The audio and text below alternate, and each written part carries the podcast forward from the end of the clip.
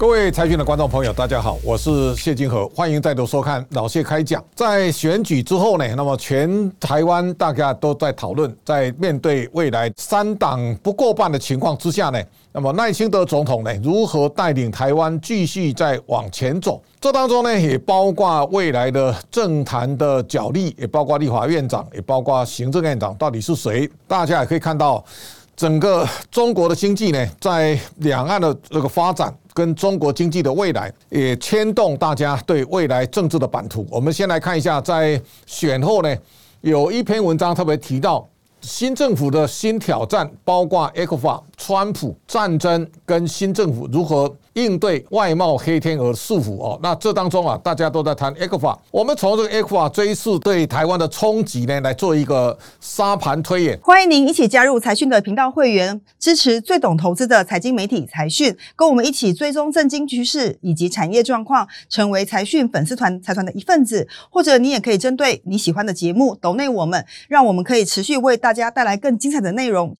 第一个呢，在两岸的贸易当中啊，中国对台湾的非友善的态度呢，这个是两岸未来发展一个相对大的变数哦。这当中啊，不是今天才存在，它长年以来一直都存在。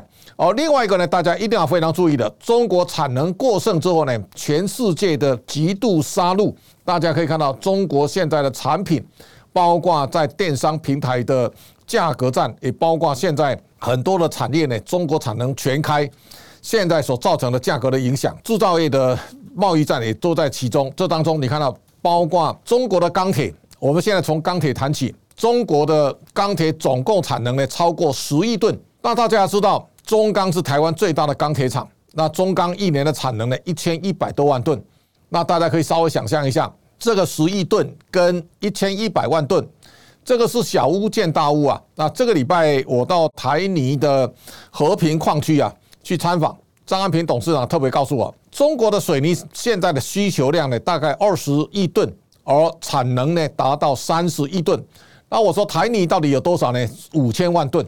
那大家可以想象，三十亿吨对上五千万吨的时候呢，如果中国的产能全开啊，我们毫无招架之力。所以我们现在可以看到，中国的钢材出口现在比外面呢市场正常价格还低百分之三十二。这样的一个杀戮呢，我们就知道整个产业呢会带来非常大的困难。所以台泥在这些年当中，大家可以看到台泥从绿能的转型，包括充电桩，也包括现在在电池产业呢不断的在转型。水泥它也到土耳其、到葡萄牙。那这当中我们也看到中钢未来除了在一般的粗钢之外呢，你一定要学像日本神户制钢、日本钢铁、大同特殊钢，大家要从特殊钢材来下手。台塑未来，我常讲，台塑未来几年会很辛苦。这个情况来看，这个是台塑未来要面对的挑战。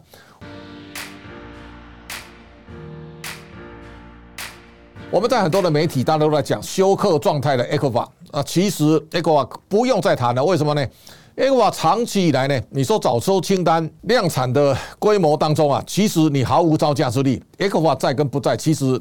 没有对台湾造成任何的影响。那最近大家看到中油的董事长他说，中国扩产太快，石化业呢低迷的谷底会走得比较久。他的想法跟台塑石化的陈宝良不太一样。陈宝良说，台塑业绩不佳呢，是因为美国景气反转，美国景气太差。但是实际上不是那一回事。大家可以看到，台塑四宝今年面对啊前所未见的挑战，包括它的年终奖金十年的新低。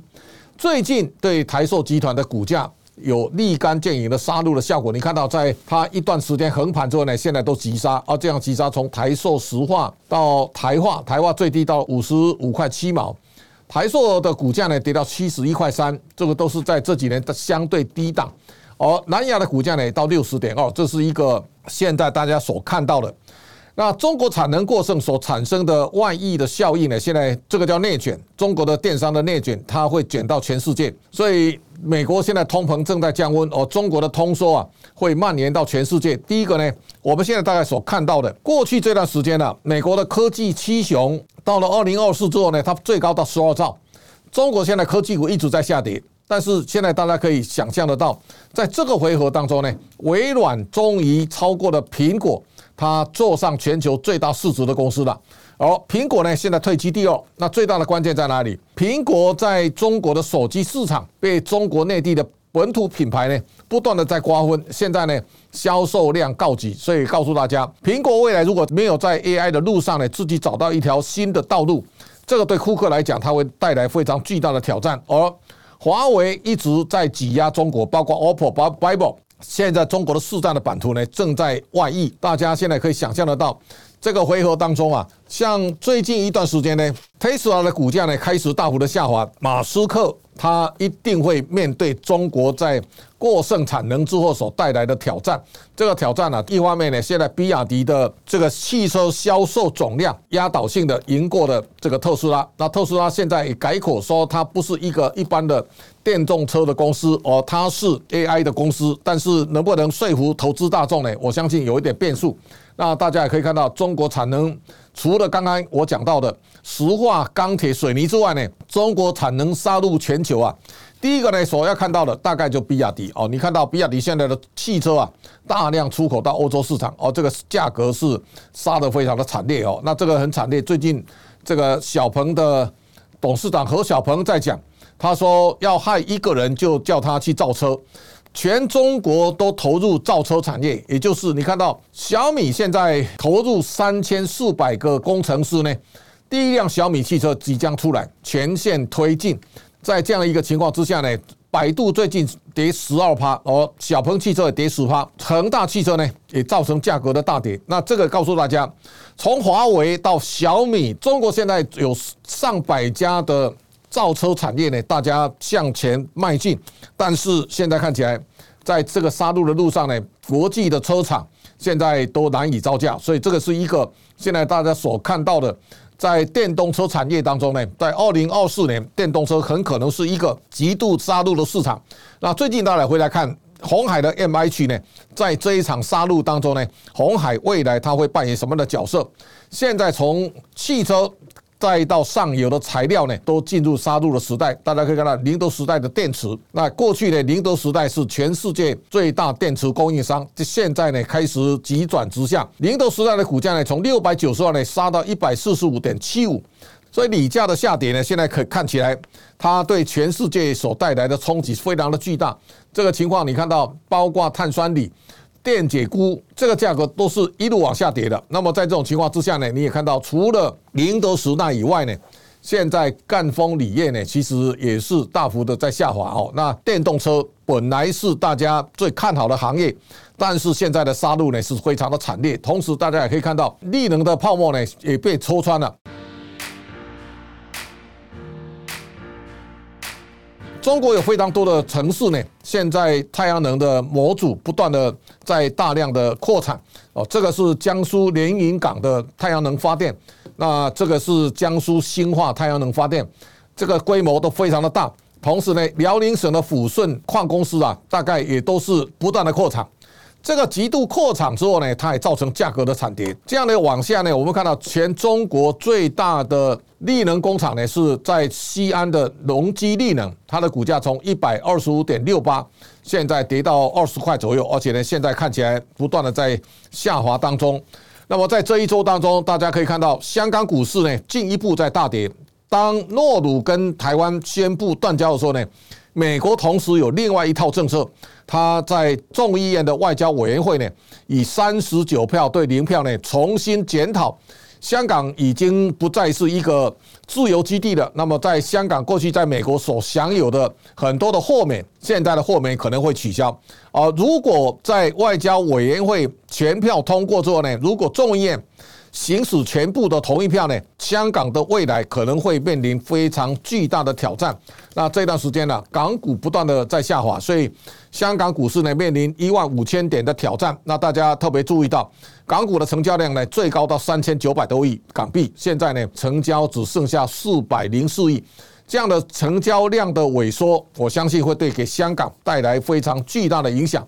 那这当中啊，最近香港财政司长特别提到。香港可能要实施资本增值税，在大利空当中呢，又在加税，我相信对香港会带来更大的影响。